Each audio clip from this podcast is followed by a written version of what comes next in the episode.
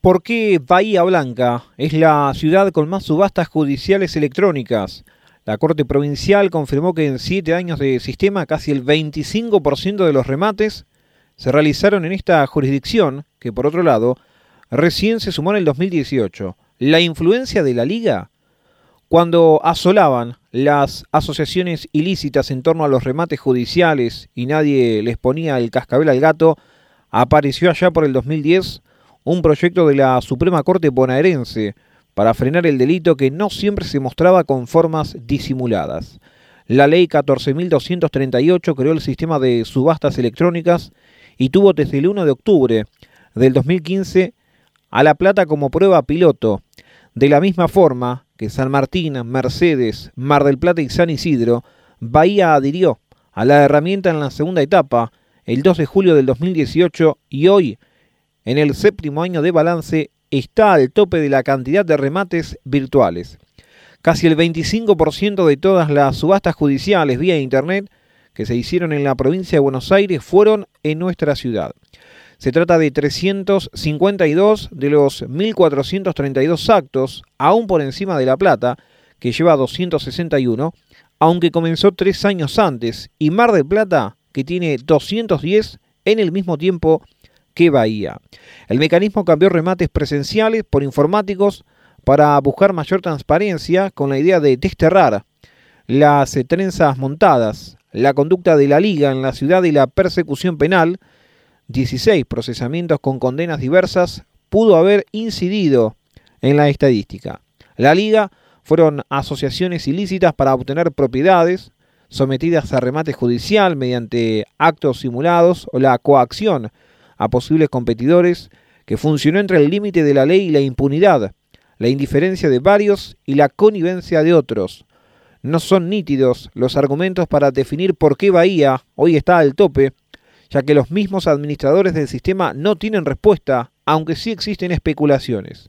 Un operador del sistema dividió el tema en tres ejes.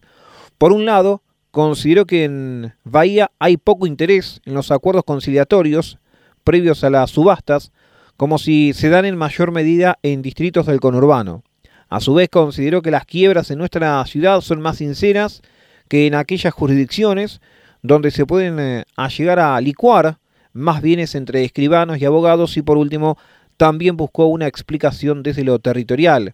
El de Bahía es un departamento amplio, no solo subastan eh, jueces civiles de acá, sino los jueces de paz de distintas localidades y los dos juzgados civiles de Tres Arroyos. Otra fuente calculó que siendo los jueces locales parte de la sociedad con perfil conservador y prudente, se pudieron haber soltado más con el sistema virtual, teniendo en cuenta la mayor seguridad de la operatoria.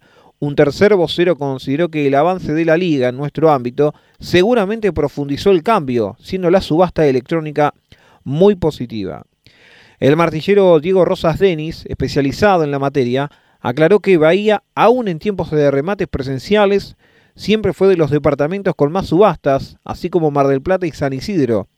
La ley de quiebras habla que en cuatro meses tienen que estar realizados los bienes.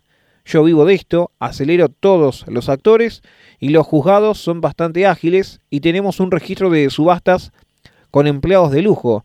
Considero que nuestro departamento es más transparente. Me consta que en otros lados existen más arreglos extrajudiciales, argumentó.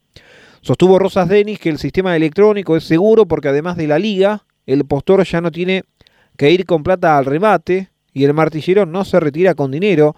Y otro tema es que participa gente de toda la provincia. Yo vendí una casa en Goyena a un tipo de Ituzangó y otra propiedad en Coronel Pringles a gente de Mar del Plata que no conocía esa ciudad. Con la figura presencial actuaban entre 40 y 45 martilleros y hoy por vía informática son 90. Una chica de 22 años, recién recibida, tiene más experiencia que yo, que tengo 41 de profesión por todas las cuestiones tecnológicas. Antes, además, yo organizaba mi fecha y la proponía al juzgado, ahora tengo que pedir fecha y para un remate que antes salía en 15 o 20 días, me están dando turno para abril o mayo se produce un cuello de botella, explicó. Entre los puntos defectuosos marcó la extensión por 10 días hábiles, se hacen como mínimo 14 días y la gente recién oferta a último momento. Si surge una oferta en los últimos tres minutos, se tiene que extender 10 minutos más y así sucesivamente. Tuve una subasta que terminó tres días después. También destacó como negativo que al menos un juez local habilita remates sin base. Como el sistema está hecho por tramos que suben un 5% de la propuesta inicial, se hace engorroso pujar sin un piso. Por una causa en Goyena me ofertaron 100 pesos y subía de a 5 pesos se vendían 47 mil pesos. Es decir, que hubo más de 9 mil ofertas. Todo el mundo pidió la nulidad, destacó. Hoy esta situación está casi subsanada porque se puede fijar lo que se llama precio de reserva. Respecto a cómo funciona, los interesados pueden inscribirse como usuario del sistema en las distintas seccionales del registro de subastas electrónicas cuyos datos figuran en la página de la Corte provincial.